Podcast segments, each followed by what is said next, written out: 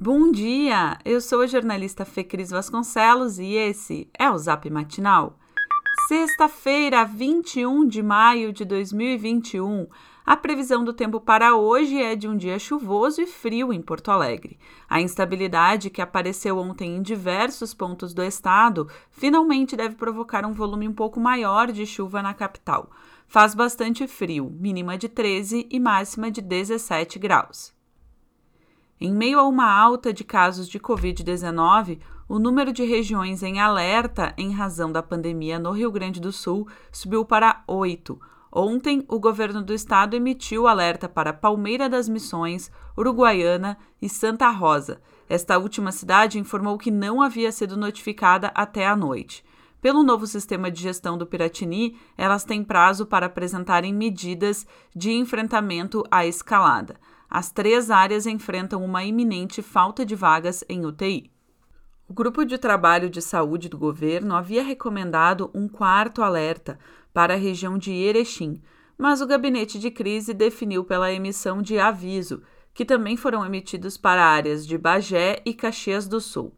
Na última terça, o Piratini já tinha colocado em alerta as regiões de Cachoeira do Sul, Cruz Alta, Ijuí, Passo Fundo e Santo Ângelo, que precisaram adaptar seus protocolos. Ao todo, o Rio Grande do Sul é dividido em 21 regiões Covid. Depois do colapso de março, o Rio Grande do Sul teve cinco semanas em tendência de queda de novos casos. No entanto, os últimos registros têm indicado um recuo pequeno, próximo à estabilidade, só que em um patamar superior ao da primeira onda de coronavírus no estado, no inverno passado. Internações relacionadas ao coronavírus em leitos clínicos estão crescendo.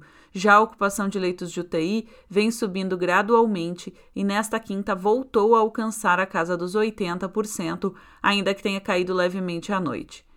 Essa possível reversão de tendência dos rumos da pandemia ocorre em um momento de movimentação crescente no estado, o que amplia os riscos de contágio e vai contra a recomendação de especialistas. A causa do desacerto entre Secretaria Estadual da Saúde e municípios sobre a quantidade necessária para a aplicação da segunda dose de Coronavac pode ter ocorrido em razão de uma falha nos registros ou migração da população entre a primeira e a segunda doses.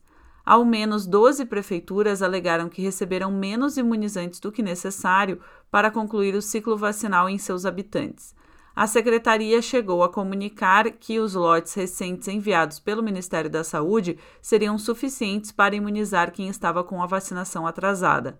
Agora, a própria secretária da Saúde, Arita Bergman, afirmou que o governo federal pode ser procurado para que envie mais remessas de Coronavac. A pasta também solicitou aos municípios que atualizem os dados de imunização. A secretaria, porém, já alertou que há defasagem na inserção das informações. Enquanto isso, a busca pelo imunizante tem provocado filas e feito pessoas madrugarem em postos de vacinação.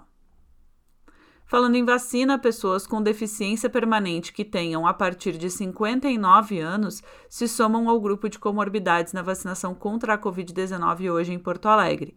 As primeiras doses serão aplicadas em três pontos. Já o público atendido para quem precisa tomar a segunda dose de Coronavac foi ampliado hoje, incluindo quem iniciou o ciclo vacinal até o dia 21 de março e que tenha qualquer idade, e também os que tenham 60 anos ou mais. A aplicação ocorrerá em 12 unidades de saúde. A segunda dose da AstraZeneca está disponível em 33 unidades de saúde o SIMPA teve pedido pela suspensão das aulas presenciais indeferido pela Justiça, através da sétima vara da Fazenda Pública de Porto Alegre. Esta foi a terceira vitória da Procuradoria-Geral do município no tema, já que em outra decisão do Judiciário aumentou a multa diária por conta da greve de professores, considerada ilegal. Ainda sem perspectiva de vacinação, os servidores da educação temem o contágio pelo coronavírus principalmente depois dos números divulgados pelo CEPER Sindicato, que apontaram que as escolas da rede estadual já somam 105 casos de Covid-19 desde a retomada das atividades presenciais. Há ainda 43 colégios de 32 cidades que relataram infecções de funcionários, isso segundo uma pesquisa da entidade. A Prefeitura de Porto Alegre autorizou a realização de serviço de teleconsulta sem custos para pessoas com sintomas de Covid-19. Os atendimentos serão feitos através da plataforma Conexão Santa Casa. Bom, hoje é dia de Roger Lerina aqui no Zap Matinal. Fala aí, Roger, qual a boa do finde? Olá, minha dica do Zap hoje é conferir nesta sexta-feira, a partir das 19 horas, o encerramento da série de concertos didáticos do projeto Violino no Choro, fomento e difusão da música genuinamente brasileira, que é comandada pelo compositor e violinista Felipe Caran, à frente de seu quarteto. Essa transmissão do concerto didático Vê se Gostas será feita pelo YouTube do artista. Formado por Felipe Caran ao violino de cinco cordas, Max Garcia ao violão, Miguel Terreira nos baixos e Dani Vargas na bateria, o quarteto instrumental vai apresentar clássicos e temas autorais de origem brasileira. Destaca-se ainda a participação especial do guitarrista Antônio Flores em cinco temas. O projeto de circulação e de educação musical Violino no Choro, coordenado pelo Felipe Caran, consiste de oficinas, masterclasses e concertos didáticos de cunho popular e tem como objetivo fomentar e difundir o estudo dos gêneros e ritmos do Brasil.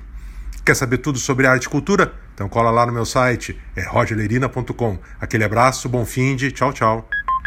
Esse foi o Zap Matinal, feito com base em conteúdos dos sites G1RS, GZH, Sul 21, Jornal Correio do Povo, Jornal NH e Jornal do Comércio.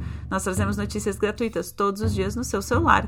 Se você conhece alguém que também vai gostar de receber os nossos boletins, encaminhe a nossa mensagem para essa pessoa. O link para inscrição está no nosso boletim de texto. Não esqueça que a gente está fazendo um crowdfunding de aniversário do Matinal Jornalismo. Para ajudar, você tem que acessar www.matinaljornalismo.com.br barra Zap Matinal. Um abraço e ótimo final de semana.